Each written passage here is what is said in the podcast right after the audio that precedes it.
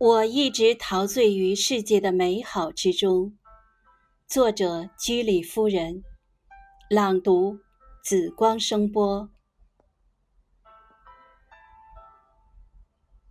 生活对任何人来说都不是一件简单的事，我们必须有百折不挠的精神。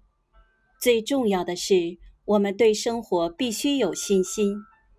我们要相信。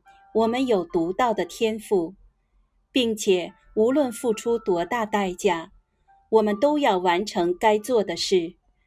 当一切都完成了，我能够毫无愧疚地说，我已尽了所有的可能。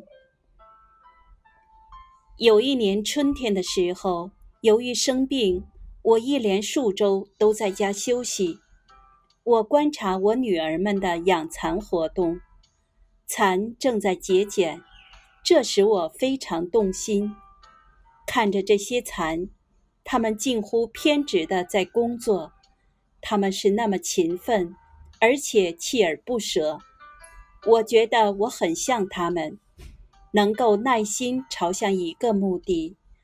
我能够如此，也许是因为有一种超越我自身的力量在支配我。